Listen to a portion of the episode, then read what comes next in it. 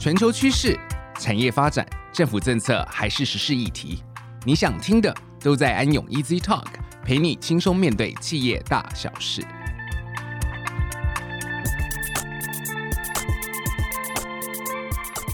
大家好，您现在收听的是安永 Easy Talk，我是安永间接税税务咨询服务职业会计师吴雅君 Vivian。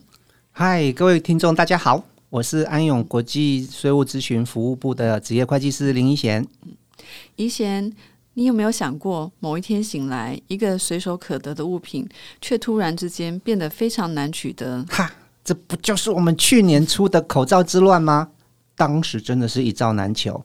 但同时，为了保障内需，政府施行了口罩输出的管制，让我们在疫情影响全国经济的同时，可以很迅速的站稳我们国家经济的脚步。没错，其实这就是一种出口管制。大家可能会对于进出口管制有一点点陌生，但其实进出口管制跟我们的生活是密不可分。例如呢，前段时间有来猪议题，就是属于限制的特定条件下的猪只不可以输入台湾的一种进口管制。后来呢，开放了进口，当然就是解除了进口管制。但是在出口管制方面呢，大家可能比较常见就是说是那个针对。战略性高科技货品的出口管理，但宜贤，为什么是针对战略性高科技货品呢？哦，这就必须要从出口管制的目的来看了。因为出口管制啊，它是隐含着一个特定国家，它对于军用、政治、技术。或软体的控制，要达到国防、政治或经济等等国家安全的目的，像是啊，不能够把核能啊、航太啊，或者是通讯用的军用产品呢，出口到伊朗、北韩这种很高度敏感的国家，对不对？那其中高科技的产品、技术软体的管制啊，更是跟企业跨国供应链的布局跟技术应用非常的息息相关哦。好。那我们今天就开始来聊一聊我们台湾的出口管制喽，因为这个议题对台湾的企业非常的重要。台湾的企业在相关美国出口的管制的一个议题上面呢，我们要非常非常的去重视。好，那就请 Vivian 很快的来帮我们大家来了解台湾出口管制的一个规则。好的，没问题。嗯、那让我来快速分享一下台湾的出口管制。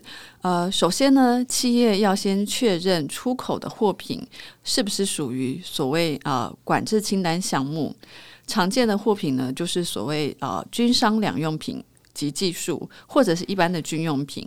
那第二步呢，就是确认交易对象有没有列入针对个人或企业的实体管理名单。最后呢，则是要检视有没有异常的交易。哦，那这个其实就是比较取决于一种所谓的 gut feeling。比如说呢，嗯、如果有奇怪的运送路线，或者是临时收到客户要变更收货人。其实只要符合刚刚提到的任何一个情况，这个货品呢，就有可能是需要先向国贸局去提出输出许可申请，才可以顺利的把货品出口到国外。对啊，你看看我们台湾的半导体技术享誉全球，所以说呢，其实有很多半导体制造的机具啊、模组啊、产品啊，它都在出口管制的货品的管制清单里面呢。哇，好复杂哦！那我们到底有什么简单的方法呢？可以去确认这些的货品到底是不是落入管制名单里面？好，那就教大家一个简单查询的方法。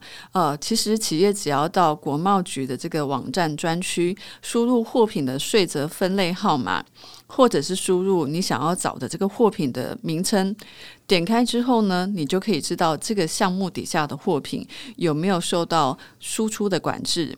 当然啦、啊，呃，其实企业也可以在关务署的税则查询的这个专栏呢，也就可以初步了解特定的税则税号底下的货品是不是有输出入的管制。好，谢谢，太棒了。那对于企业来说呢，台湾还有没有什么别的方法跟制度可以方便公司去管理这个出口管制的？嗯，那就要提到。企业内部出口管控制度，所谓的 ICP，简单的来说呢，就是企业可以实施自行管控它的商品出口的机制，来简化输出许可证的一个申请程序。这时候呢，企业就必须要先从客户的询价、订单处理、会计作业，再到货品的出货，以及最终使用者，还有货品最终使用目的等，哦，都要建立所谓一系列的这个内控制度。之后呢，再向国贸局去递送相关的一个书面资料来申请认定。那么呢，经过国贸局认定的企业实施了这个 ICP，然后也成为了国贸局认定的核准出口人，就可以来简化所谓输出许可证的申请流程。许可证的效期可以从六个月延长到三年。嗯、那在许可证上面还可以列示多个特定的目的地国，那进口商以及最终使用人，其实是可以减少很多申请所需要的文件还有时间成本。哇，谢谢。听起来很复杂，但是我觉得 ICP 的制度可以达到一证多用的效果，哎，非常有效率，让企业要能够合规的出口，可以提升非常高的效率。太棒了，对的，对的，一些你的了解非常正确。所以就是说，如果企业的货品是属于出口管制，那么真的就可以来考虑采取 ICP 制度。嗯、那这个其实半导体业他们可能啊、呃、很多的公司企业也都已经向国贸局来申请了。嗯、那台湾呢，为了要参照国际组组织规范，还有善尽国际社会责任。刚刚提到的管制清单，还有实体清单的管理名单呢，很多其实都是借鉴美国的管理名单。哇，还要参照美国，太酷了。嗯、好，那 Vivian，我问你哦，你知道如果现在类似像台积电的技术啦，跟它的货品啊，如果不能出口给美国使用？那会发生什么事情吗？那我猜全世界的晶圆就要短缺了。比如说，我们啊、呃、的 iPhone 会停产，那大家所知的这些车厂可能都要停工了哦。影响波及的实在是太广泛，真的很广泛哎。看样子，这个就是要了解出口管制最重要的地方。你们大概记得几年前吧？二零一八年的时候啊，美国啊针对某手机大厂的制裁吗？OK 哈，美国将某中国手机大厂列入实体管理名单之后呢，禁止将特定的美国技术还是含有美国技术成分的货品提供给中国大陆的手机大厂或者是它相关的企业使用哦。嚯，这就是一个非常严格的出口管制，也造成该手机大厂。非常严重的损失，看样子你知道这个重要性在这边了哈。好，另外还要再提到，最近有一个很知名的关税关贸壁垒，你们如果大家能够记得哈，二零一八年美国川普开始发动那个美中贸易战争的时候呢，很多国际企业呢开始意识到货品进出口的限制对于国际贸易的影响非常的重。所以说呢，进一步去检视货品的原产地、供应链或者是技术，才能够真正来稳固或增加企业的竞争能力吧？对不对？对。那怡贤，嗯、你赶快跟我们分享一下美国的出口管制。好，很复杂又很严格的一个问题。在美国的出口管制当中呢，主要分为出口许可以及制裁或禁运。哦，听起来还蛮严重的。特定敏感性货品、技术跟软体。就会需要出口人取得出口许可，作为预行性管理的机制。而针对特定的禁运国家、地区或者是个人，这种禁止出口就会直接制裁或者是禁止。运到该国还是该人的身上，这就是政策上面的一个惩罚。嗯，我知道，如果是政策性的制裁或禁运，举例来说，像美国之前签订的这个伊朗、俄罗斯及北韩的制裁法案，嗯、这个制裁法案包括禁止要向伊朗等国家去销售军事装备或提供技术资源，还有金融协助。那出口货品许可方面，美国有没有什么规定是我们企业是需要注意的呢？哦、非常重要哦。美国的商务部啊，他把那个管制型的货品分为物品、技术跟软体这三大类。判断物品的输出是否需要输出口许可证，会从四个面向来检视，分为货品、技术、货品输入的目的地、最终的使用者跟货品的最终使用的用途。诶，听到这里啊，其实不难发现，台湾跟美国出口管制的精神其实非常像。诶，对啊。反正这两边学来学去的，所以说呢，如果某个企业被列入实体的管制清单里面呢，将会有很高的限制，要继续进入美国市场，还是使用某些美国的技术、软体或设备。那如果与实体管理名单的企业进行交易，或者是运用美国公司受管制的技术来进行研发生产，都有可能会违反美国法律，而且企业会受到美国的制裁。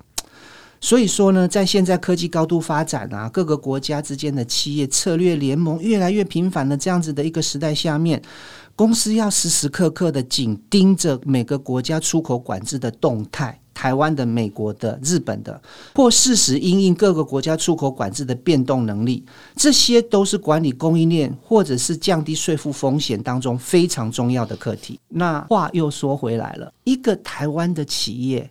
我们是不是真的一定要去关心美国政府的出口管制呢？你觉得呢？这个呢，其实就是要分享我们护国神山台积电的例子。嗯，依据台积电他自己对外公开的资讯呢，我们看出来说，因为台积电其实有高达六成左右的客户总部是位于美国。那为了因应美国出口管制实体清单，减少去受到美国出口管制法规变化所造成的影响啊，我们台湾的企业其实是要时时刻刻来关注美国出口管制的变化，并且呢，也在第一时间能够启动内部控管的机制，才可以达到生产线效率的最大化。所以，关注美国出口管制的变动，对台湾的企业真的非常的重要。另外，也是考验企业对于法令变动调度的一个弹性。诶，那这样子听起来哈，万一我的公司呢，根本以前根本没在注意出口管制，但是后来才发现某个产品真正落入出口管制，要怎么办？听起来好像很恐怖哎。嗯，如果企业的货品落入了管制清单，而需要申请输出许可证，那先不用着急，企业呢可以进一步检视该货品有没有标注符合豁免申请许可证的情况，总共有十七种情况可以来申请豁免。那另外，为了方便管理呢，美国的商务部也将出口目的地国家概率分成五个群组。譬如说，群组 A 呢，就是可以按照国际公约获得出口管制豁免的一个分类。那像是管制传统武器跟军商两用货品出口的瓦圣纳协定，有缔约的国家就包含了南韩、日本、英国、加拿大。举例来说明哈，另外一个豁免的情况就是说，如果你这个货品呢是供维修过程所用的零件、配件或者是一些呃附件，那需要进行所谓一对一的更换的话，那这个情况就有很大机会是可以调到这个替换零部件跟设备的豁免情况。所以呢，今天短短的时间真的是很难跟大家介绍完，因为出口管制其实是一门很深也是很广的学问。对啊。太复杂了，但是我会觉得这个对企业真的非常重要。所以说呢，企业要去了解出口管制呢，它对于公司的营运呢，具有一个相当重要的一个一个议题。那一个不小心的影响，很可能也许增加了一些企业的成本，但是呢。这最恐怖的就是说，可能这整个影响大到会影响整个企业货品在市场上面的竞争能力，或者是把整个公司在某个市场的占有率全部都摧毁掉，这个是非常恐怖的问题。嗯，好，最后喽，我们很希望能够能够多了解这个出口管制更实务的一个方向，那就请 Vivian 呢提供给我们几个方向，让我们能够来思考看看，要用怎么样子的方法来管理公司的出口管制的风险。好的，企业呢，除了要充分了解自己货品的特性、使用的技术等基本资讯，更重要的是要了解法律的规定，还有出口合规控制的流程上面的风险，再来想进一步的改善方向。那这边举例几个面向给大家思考。第一个呢，我们可以想想商业合作伙伴他是不是符合出口管制的规定，就是他是不是实体清单。那再来呢？第二个是企业是否对公司的执行人员有一个培训的课程，那能够让呃执真正执行的这些员工呢，可以充分理解出口的规则，或者有相关合规的一个程序守则可以用。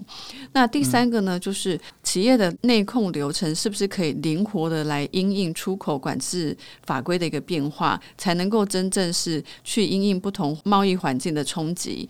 那第四个呢，也是很。重要就是说，如果有涉及美国技术，嗯，那这个技术是用于生产呢，还是转售，可能就有不同的一个设计方向。以上呢是提供给大家管理企业物流供应链可以思考的一个方向，同时也建议大家可以跟各个领域的专家来交流。OK，以上就是我们今天的分享，非常感谢大家的收听。安永 Easy Talk，我们下周再见喽，拜拜。